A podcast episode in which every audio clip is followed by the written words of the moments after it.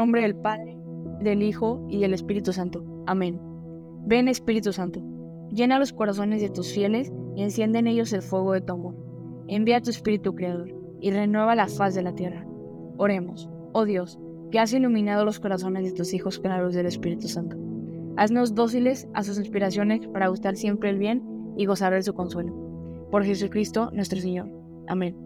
Buen día, soy Amalio Bajardo, desde Overbrook Academy, miembro de la sección de Regnum Christi, Saltillo, y esto es En Vela.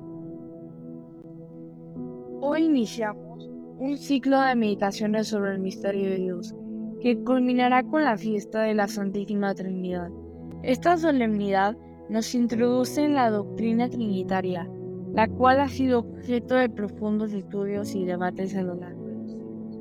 En los primeros tiempos del cristianismo surgieron diferentes concepciones acerca de la relación entre el Padre, el Hijo y el Espíritu Santo, lo cual llevó a la formulación de la doctrina trinitaria en los concilios ecuménicos de Nicea y de Constantinopla. Estos concilios establecieron las bases teológicas para comprender a Dios como una trinidad de personas divinas, coeternas y coiguales.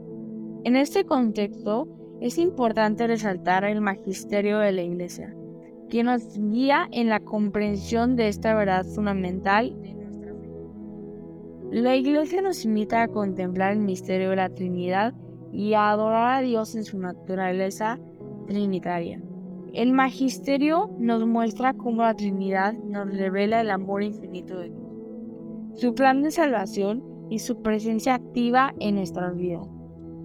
Es un llamado a profundizar en nuestra relación con Dios Trino y a vivir como testigos de la unidad, el amor y la comunión que existe en la Trinidad Divina. En esta primera meditación nos centraremos en Dios Padre, el origen y el fin de todas las cosas y de todas las personas. Creer en Dios Padre es reconocer que somos hijos de un Dios amoroso que nos ha creado por amor y nos ha llamado a participar en su vida eterna. Pero es normal que meditando sobre Dios Padre nos preguntemos algunas cosas. Podemos preguntarnos, ¿cómo podemos conocer a Dios Padre? ¿Cómo podemos estar seguros de que Él existe y de que nos ama? La respuesta nos da la relación. Es decir, el modo como Dios se ha manifestado a los hombres a lo largo de la historia, Dios no se ha quedado escondido ni indiferente ante nuestra búsqueda de sentido y de felicidad. Él ha salido al encuentro de su pueblo elegido, Israel, y le ha revelado su nombre, su rostro y su voluntad. Él ha enviado a su Hijo único, Jesucristo, para que nos mostrara con su palabra y con su vida quién es el Padre y cuánto nos ama. Él ha derramado su Espíritu Santo en nuestros corazones para que podamos llamarle Abba, Padre, y vivir como sus hijos. El nombre de Dios Padre nos habla de su relación con nosotros y con toda la creación. Él es el origen de todo lo que existe, el fundamento de todo lo que es bueno, bello y verdadero él es el principio y el fin de nuestra existencia humana, creada a su imagen y semejanza. Él es el Padre que nos ha dado la vida y nos sostiene con su providencia. Él es el Padre que nos ha redimido del pecado y de la muerte por medio de la muerte y resurrección de su Hijo. Él es el Padre que nos santifica por el don del Espíritu Santo y nos hace partícipes de su gloria.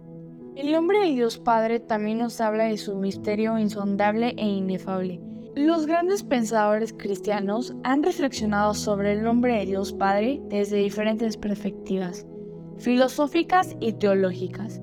Por ejemplo, San Buenaventura afirma que el nombre más adecuado para expresar la esencia divina es el del bien, porque implica la perfección absoluta, la bondad infinita y la fuente de todo bien. Santo Tomás de Aquino sostiene que el nombre más propio para designar a Dios es el de ser porque implica la existencia necesaria. Él es el Dios único e indivisible, pero al mismo tiempo es el primero de tres personas divinas, el Padre, el Hijo y el Espíritu Santo. Él es el Dios trascendente e inmutable, pero al mismo tiempo es el Dios cercano e implicado en la historia de los hombres. Él es el Dios todopoderoso e infinito, pero al mismo tiempo es el Dios humilde y misericordioso que se hace pequeño y se hace carne en Jesús.